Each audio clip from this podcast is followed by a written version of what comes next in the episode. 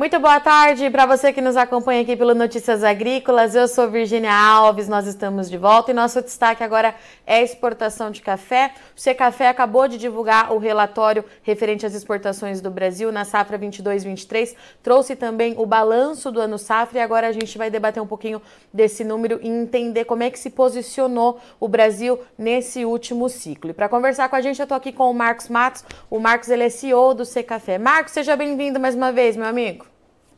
Olá, Virgínia. Olá a todos, uma satisfação estar novamente com vocês. Vamos lá, então. Hoje é dia de balanço oficial sendo divulgado pelo Secafé. Vou deixar a bola com você para você trazer aí os números finais da safra 22/23. O que, que você conta para a gente hoje, Marcos?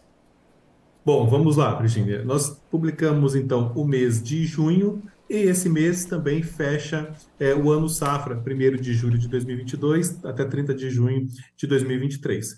Deixa claro que é, todos esses últimos meses, ao longo de 2023, demonstram o mesmo padrão. O Brasil, que após uma safra recorde de 2020, obteve todos os indicadores positivos possíveis, nós tivemos dois anos de safra baixa, impactados por questões climáticas, geada, seca, altas temperaturas, muitas coisas aconteceram no café arábica.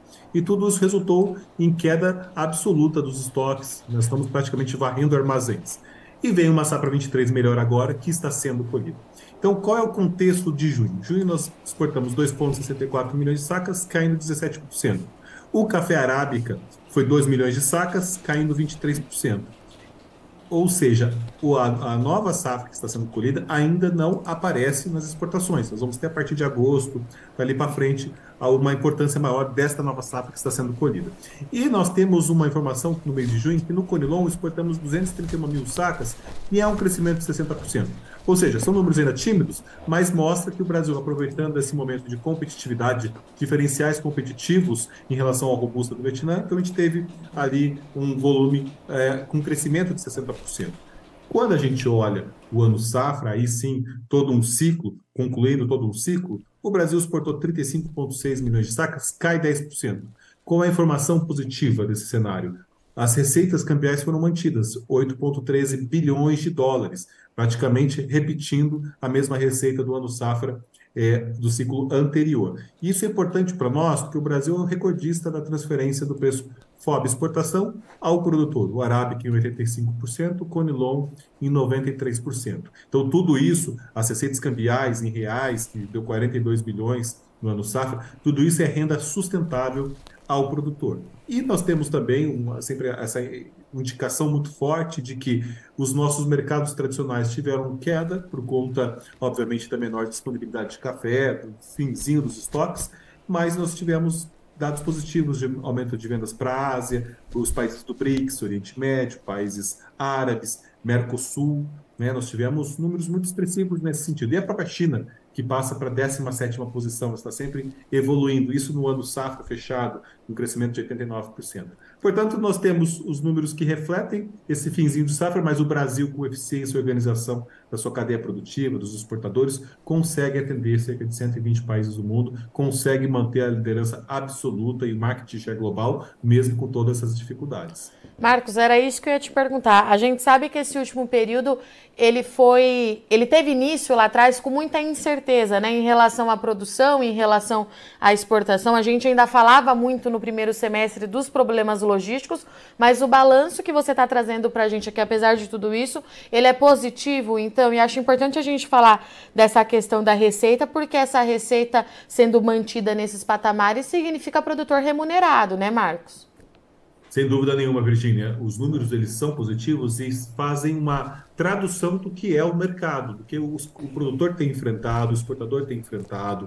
Nós tivemos preços mais baixos, mínimas em janeiro. Estamos vendo novamente as cotações indo para níveis mais baixos, não a mínima de mercado, longe disso, mas a mínima dentro da realidade que nós estávamos é, vendo do café a 2, 1,90 dólares por libra-peso, hoje a 1,60, alguma coisa por volta disso mas já foi abaixo de 1 lá em 2019, quando o Brasil anunciou que iria ter uma safra recorde de 2020, que foi o que aconteceu.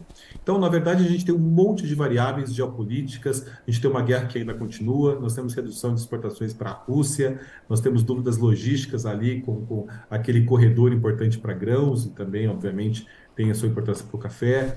Nós temos juros e inflação alta nos países. A gente tem ótimos indicadores no Brasil demonstrando a queda da inflação e expectativas de queda de juros, mas ainda é um movimento que no mundo segue a inflação muito forte. O consumidor ele tem essa sensibilidade a preço em momentos como esse. Então, quando a gente coloca todos esses números em perspectiva, as dificuldades logísticas que nós tivemos na pandemia e pós-pandemia para o mercado se reequilibrar, se rebalancear, o Brasil, com muita é, liderança e exemplo, a gente conseguiu, na medida do possível, manter sempre a nossa liderança e atender todos os nossos clientes.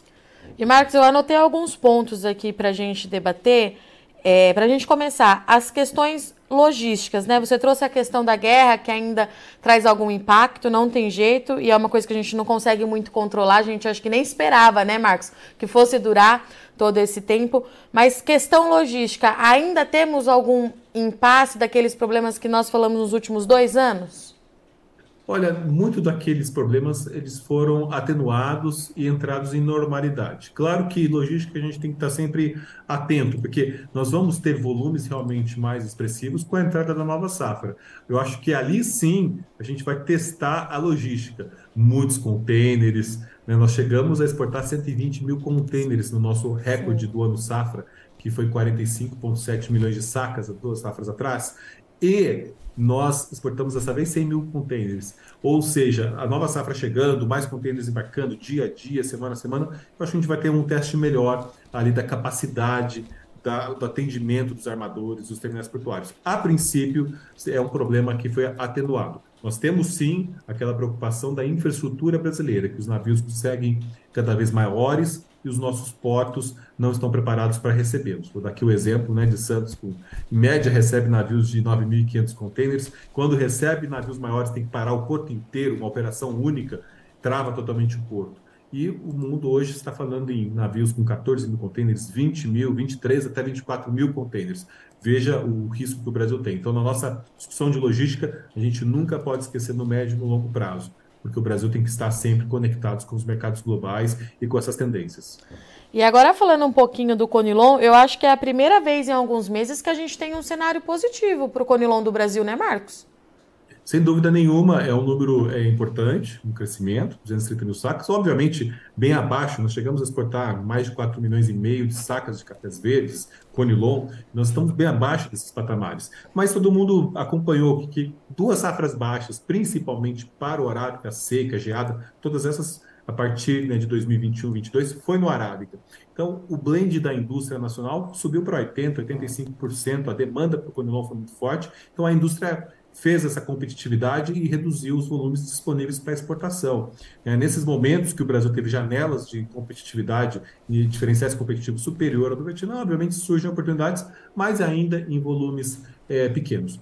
Uh, nós temos informações que as indústrias já, já, começaram a modificar os blends com essa safra nova que já entra, né? já não é mais aqueles 85%, já está reduzindo, a participação do Arábica volta a crescer, então o mercado tem, tende sempre a, a se reequilibrar. Por isso que safras importantes, safras bem colhidas, com volume, com qualidade e sempre tem sustentabilidade, o Brasil é muito importante.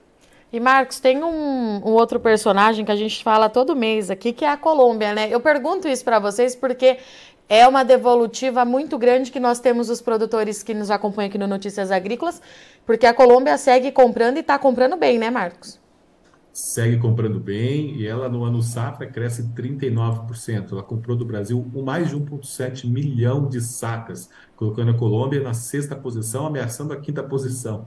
É, veja só que, que, que, cenário que nós temos. Um país que é o segundo maior produtor é, de arábica do mundo, rivaliza com o Brasil, obviamente em outro patamar, mas é o segundo no mercado de arábica e é o sexto maior comprador de cafés no Brasil. É um exemplo muito interessante para a gente até rediscutir essa questão comercial do Brasil de exportação, uhum. importação, buscar realmente fazer uma plataforma dos cafés mundiais aqui no Brasil sem medo. A Colômbia, obviamente, tem se aproveitado né, de uma forma inteligente, o Brasil também entende que é um mercado importante, e é esse mercado colombiano. É, nós estamos vivendo tempos de rastreabilidade, então, na verdade, nós estamos numa linha que valoriza a diversidade e não uma única qualidade. Então, obviamente, cada país tem a sua estratégia, mas eu tenho certeza que esse exemplo da Colômbia é importante para nós. Ao mesmo tempo, o Brasil tem é, se atentado a muitas discussões globais.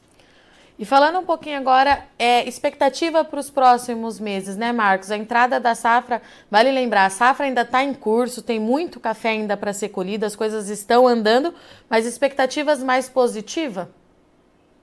Sim, positiva. O, a, o, mercado entende que a safra 23 ela é uma safra muito boa. Obviamente, nós estamos falando de recordes, né, como a gente viu lá em 2020, mas é uma safra muito boa. E, ao que tudo sinaliza, sem projeções de geada, mesmo né, a, a, questões do El Niño, coisas dessa natureza não tão a, extremas, nós podemos ter duas safras seguidas muito boas, tanto a 23 quanto a 24. Então, nós podemos esperar volumes de arábicas maiores nas nossas exportações, que é a nova safra entrando nas estatísticas, a partir de agosto, setembro, e a gente vê isso gradativamente crescendo. E nessa dinâmica com a indústria nacional, eles voltarem a ter um pouco mais de arábica nos blends, que também paulatinamente voltando aos blends tradicionais, obviamente nós estamos falando de um volume considerável de Conilon, com a colheita nova e também com uma demanda já mais equilibrado com o mercado internacional, a gente vai ter também volumes para exportar o conilon. E o solúvel, como nós vimos ali, tem essa firme e forte com poucas é, modificações. Então, nós temos cenário, sim, positivo, obviamente. Nós esperamos que os mercados consumidores é, é, tenham todas as condições de continuar demandando. Nós vimos ali a, a, algumas discussões na OIC sobre o consumo mundial, crescendo 1,7%, indo para 178 milhões de sacas, mais uma vez um déficit global esperado. Ou seja, nós temos muitas variáveis nesse contexto, mas, obviamente, o Brasil está tá se posicionando da melhor forma. Por falar em se posicionar, Marcos, você acabou de voltar é, da Europa e eu acredito com, que com novidades para as questões das novas regras de importação. É, eu esperei vocês terem um relatório para aproveitar aqui sua passagem pelo INA e eu queria entender, primeiro de tudo, o que, que você foi fazer é, em Praga, porque você trouxe novidade né, para os cafés do Brasil? Ah, sem dúvida nenhuma, Virginia. Bom, todos nós, e a gente teve a chance de falar com vocês, com o NA, né, a, a, essas discussões das novas regras anti-desmatamento da União Europeia, que tem um impacto grande no Brasil. Afinal, nós estamos falando de desmatamento zero a partir de 1 de janeiro de 2021, algo que não respeita a nossa lei eh, nacional, né, o nosso Código Florestal, que impõe direitos aos produtores. Mas nós estamos falando de um mercado que, na no Safra 23 é, 22, 23, um exemplo, é quase 50% do nosso mercado, gira por volta disso. Então, são mercados muito importantes, mercados de qualidade, de sustentabilidade, que tem todo um, um lado importante para os nossos cafés diferenciados. Então, a Europa é fundamental e a gente tem participado ativamente. A elaboração da lei foi um processo fechado, não só para o Brasil, mas fechado para o, o privado, a indústria torrefadora, trader privado da Europa, inclusive. Então, nós estamos recuperando tempo que é se a lei, a, geração, a criação da lei foi tão difícil em termos de portas fechadas, por que não na fase de implementação, né, nos 18 meses, ou seja, até dezembro de 2024, a lei tem que estar implementada com os guidelines para o café, exatamente um debate setorizado para o café em termos de implementação. Então, na implementação, a gente sim pode ter um papel de protagonismo e devemos ter, já que com a lei no, na elaboração não participamos, então vamos participar agora. Então a gente precisou achar maneiras inteligentes de, de se posicionar. E uma das formas que nós é, encontramos foi via European Coffee Federation, que engloba a indústria e o trade da Europa, e achar os caminhos, já que a Comissão Europeia, que é o órgão burocrático que vai fazer as diretrizes da implementação do café, são vários commodities, mas aqui vamos falar do café especificamente, encontrou o caminho via Programa Espacial Europeu, como agência, agência da União Europeia, que fica em Praga, a sede. E eles têm uma influência muito grande dentro da Comissão Europeia, porque eles fazem a implementação, o monitoramento do, da, da, aplicação dos subsídios agrícolas. São valores extremamente ah, expressivos dentro da União Europeia. Então, é o órgão que vai dar bases técnicas de monitoramento, já que o monitoramento é todo em cima de é, propriedades georreferenciadas, né, as geolocalizações. E ali, em cima disso, a gente vê as legalidades e ilegalidades, e, obviamente, a lei ainda fala da região onde a commodity está inserida. Então, feito isso, é, promovemos um, um, debate, um workshop com outros países produtores, praticamente a indústria dos maiores da, da Europa estavam lá, dos Estados Unidos inclusive, e nós tínhamos as, as associações como Secafé, a própria European Coffee Federation.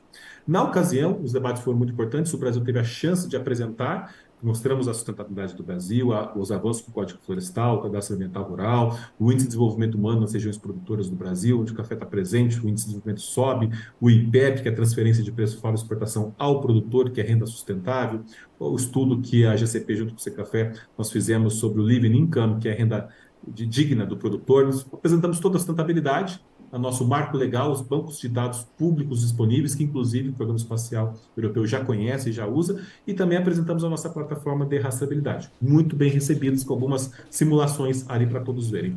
Na ocasião, os diretores da, do Programa Espacial Europeu acharam importante que o Brasil seja o projeto piloto. Ou seja, vamos fazer uma rastreabilidade, vamos fazer a implementação da lei, vamos começar pelo Brasil e os outros países tentam também se organizar. Outros países se propuseram a ser projeto piloto, mas como grupos de produtores, não de uma forma nacional. Então a Colômbia também se propôs a ser, mas é o Brasil com, realmente com um case ali completo é, para se desenvolver. Lógico que a gente tem melhorias, a gente sabe exatamente onde a gente pode melhorar. Os uhum. satélites né, do, do, Programa Espacial Europeu, que tem mais precisão, Sentinel-2, nós podemos evoluir a nossa plataforma para atender exatamente o que quer a Comissão Europeia e, aproveitando isso, junto com a promoção da imagem e a sustentabilidade, que se reconheça o Brasil como a origem sustentável. Porque agora não tem mais desculpa. Antes eles evitavam ao máximo nos reconhecer. Agora nós não só somos sustentáveis, como estamos é, validando monitorando e com dados concretos para que toda a cadeia produtiva que vai ser responsável e as auditorias que se vierem, a gente vai ter como comprovar a nossa sustentabilidade. Então, que se pelo menos reconheça o trabalho primoroso do produtor e valorize o café brasileiro. Então, a gente tem várias linhas de atuação e, inclusive, temos a pretensão de trazer membros da Comissão Europeia novamente, trouxemos uma vez, em maio, é, junto na época do Coffee Dinner Summit, o evento do Café, mas também membros do Programa Espacial Europeu para conhecer essa realidade, cultura familiar, a pujança, a preservação ambiental. Então, são muitos trabalhos que a gente gostaria sempre de compartilhar com todos, para buscar sempre a compreensão de todos e que o nosso trabalho ele é primordial e a gente tem gastado todas as nossas energias, todo o nosso foco para que realmente que o, que o mundo reconheça a sustentabilidade do Brasil e dos cafés brasileiros. E Marcos, é, já tem um tempo que a gente vem debatendo isso mês a mês é, aqui junto com vocês aí do C Café. É, mas pelo que você está me trazendo, relatando, agora a gente tem um cenário mais flexível é, para diálogo, é isso? Porque quando tudo aquilo começou, além das dificuldades que já eram impostas pelas novas regras, todo mundo tentando entender, me parecia que eles estavam bem resistentes é, a ouvir alguns pontos. A gente conseguiu quebrar essa barreira, é isso? digamos que a gente encontrou um caminho que antes tá. não tinha e nós fomos abrindo esse caminho de uma forma estratégica e, ao meu ver, também inteligente.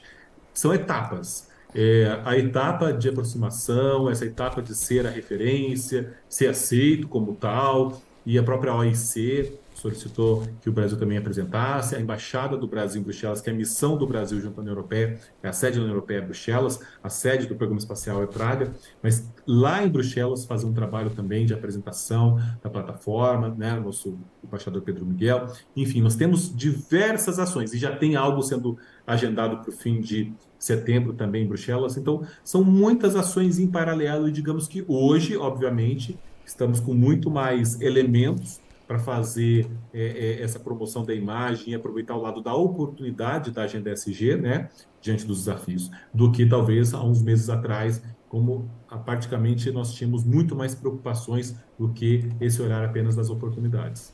E Marcos, para a gente encerrar, é, tem um tema que o Secafé até publicou é, uma nota, vocês mencionaram na coletiva mais cedo, junto com os outros jornalistas, e a gente pôde participar, que é reforma tributária. A gente sabe que isso está em trâmite, tem bastante coisa para a gente entender e para acontecer, mas para o setor exportador de café do Brasil, o que, que a gente precisa prestar atenção daqui para frente? Olha, isso é um tema prioritário para nós. Se novas regras internacionais do lado de fora é prioritário, reforma tributária do lado de dentro é prioritário. Todo mundo quer um sistema tributário melhor, eficiente, justo, correto, moderno, né, que, que reduz as burocracias. Todo mundo quer isso, mas não pode ser a custas do agro e sequer, né, promover aquilo que se diz promover. Então a gente tem que fazer um trabalho muito intensioso. O Secafé é membro do Instituto Pensar Agro, nosso assessor tributário Fábio Calcini, Brasil Salomão, faz um trabalho muito importante dentro lá da Comissão Tributária do IPA, 53 organizações do agro, e a gente conseguiu melhorar o texto em cima da hora, são oito pontos que a FPA, a Frente Parlamentar do Agro, atuou. Realmente é, era um texto extremamente ruim para o agro, então aqueles outros oito pontos nos ajudou bastante é, a, a, direcionar. Mas tem muitas questões fundamentais para o agro, que é um perigo enorme. Vamos dar aqui o exemplo da possibilidade de instituição de tributos estaduais em cima das exportações de minério de ferro, de minérios e do agronegócio, produtos do agro, a qualquer momento dos estados, o artigo 20 do novo texto foi proposto, a gente vai ter que trabalhar isso no Senado, ou mesmo quando voltar para a Câmara, se houver modificações, temos que retirar isso. Outro ponto é a restituição de créditos às exportações. Se não for automático e rápido, que é a base do IVA, do, que é o modelo proposto né, com, com essa reforma tributária, isso vira custo. As pessoas, as empresas vão ter, em cooperativas, vão ter créditos nas mãos. Não vai virar recursos, vai virar custo para o produtor. Porque o, importador lá fora não quer saber de crédito tributário, crédito presumido, ele quer o preço que é balizado com as bolsas internacionais. Se o Brasil perder a competitividade, culpa nossa, outra origem vai ser mais competitivo. É assim que funciona o mercado. Então a gente não exporta imposto. Então a restituição tem que ser rápida e, e há interpretações das mais diversas, né? Que a Receita tem que analisar primeiro, isso pode levar meses, anos. Então a gente tem que colocar limites de máximo 60 dias, é, é, análise antes de repartir o recurso com os estados, né, que tem toda aquela, aquela questão do, do retorno do recurso para o estado. Então tem muitos e muitos. A própria questão do produtor, se ele é não contribuinte, se ele é, a, de acordo também com a faixa de, de, de renda, colocaram para 2,6 milhões de reais o limite para o produtor. Como é que vai ser essa dinâmica do crédito presumido, que é muito complexa para a cadeia anterior, para a próxima? Então, tudo isso é muito sensível. Os produtores, todos que estão aqui nos escutando, têm que realmente ficar atento com esse, com esse assunto. A mídia é importante que, que se divulgue, trazer sempre essa consciência para os nossos parlamentares da FPA, continuar trabalhando esse trabalho que eles fizeram muito importante, mas que continue. A gente tem muito trabalho. A, a, reforma tributária é muito mais ampla, a gente estima 2026, de fato, ela acontecendo, porque depois do texto aprovado ainda tem leis complementares, aí sim, na lei complementar vai ter valor de alíquota, tem todo, todo o detalhamento que vai ser esse novo sistema tributário. Então, nesses períodos todos, a gente tem que trabalhar com muita união, muito foco, muita técnica e demonstrar, obviamente, os impactos que pode causar, para o agro, para todos os produtores, para todos os segmentos produtivos desse país. É isso aí. Marcos, obrigada mais uma vez pela sua participação, disponibilidade, parceria do seu café. É, te espero aqui é, no mês que vem, porque a gente encerra um ciclo aí, mas a gente já começa a pensar como é que serão as exportações para o próximo ano safra do Brasil. Muito obrigada, meu amigo. Seja sempre muito bem-vindo e a gente se fala. Estamos sempre à disposição de vocês, uma satisfação enorme, mais uma vez, poder compartilhar tantas informações internacionais e nacionais e tudo aquilo que a gente está envolvido. Muito obrigado. Portanto, então, aqui conosco hoje, Marcos Matos, CEO do Sei Café, que trouxe o balanço do ano safra das exportações de café do Brasil. Olha só, o Brasil exportou para 117 países o volume de 35,6 milhões de sacas na safra 22/23, e o que acontece? A gente teve uma queda em relação ao volume de 10% em relação ao ciclo anterior. Já era esperado pelo setor e o mercado já havia precificado essa queda na produção, que ainda é reflexo é, das condições climáticas. O Marcos trouxe para a gente que, de fato, nesses últimos meses aí, os exportadores, as cooperativas tiveram que usar o estoque que já estava é, na reta final e por isso a gente tem essa baixa. No mês de junho, só para você ter esse número aí, foi exportado 2,6 milhões de sacas, é 17,2% a menos do que junho de 2022, mas a boa notícia é que em termos de receita, o valor ele foi mantido de acordo com o que era negociado então na bolsa em Nova York. Uma receita de 8 bilhões de reais, mantendo então a remuneração do produtor, lembrando que o Brasil é o país que mais repassa o preço FOB. Então essa é a boa notícia apesar na queda do volume. A gente tem também o café Conilon do Brasil aparecendo de novo nas exportações. Ficamos aí um longo período com o Conilon é, perdendo o seu destaque, perdendo espaço por conta das condições climáticas que afetaram a produção de arábico, conilon muito demandado aqui no mercado interno. E a gente tem agora, além de tudo, o conilon do Brasil é mais competitivo no mercado, né? Tem problemas nas outras origens produtoras, principalmente Vietnã e Indonésia, as duas potências aí quando a gente fala em café conilon, o que faz o preço, com o diferencial desse café lá no exterior, ele fique é, mais acentuado e o Brasil começa então a retomar espaço espaço. Safra de 2023, existe um consenso no mercado que é uma safra positiva, o volume vai ser mais significativo do que nos últimos dois anos, inclusive para o café conilão. Então, com a retomada agora então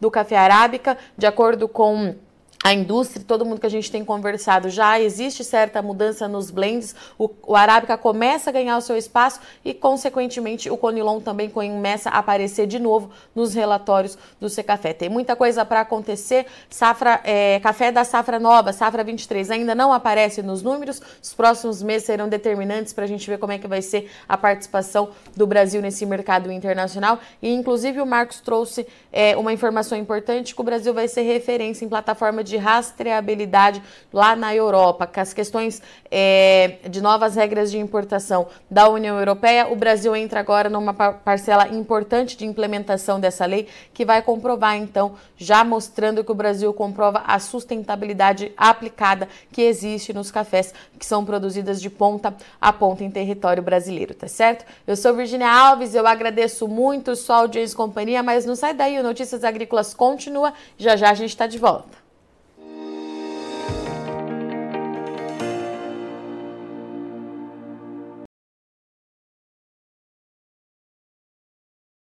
Participe das nossas mídias sociais no Facebook Notícias Agrícolas, no Instagram arroba Notícias Agrícolas e em nosso Twitter arroba Noteagri. E para assistir todos os vídeos, se inscreva no YouTube, na Twitch, no Notícias Agrícolas Oficial.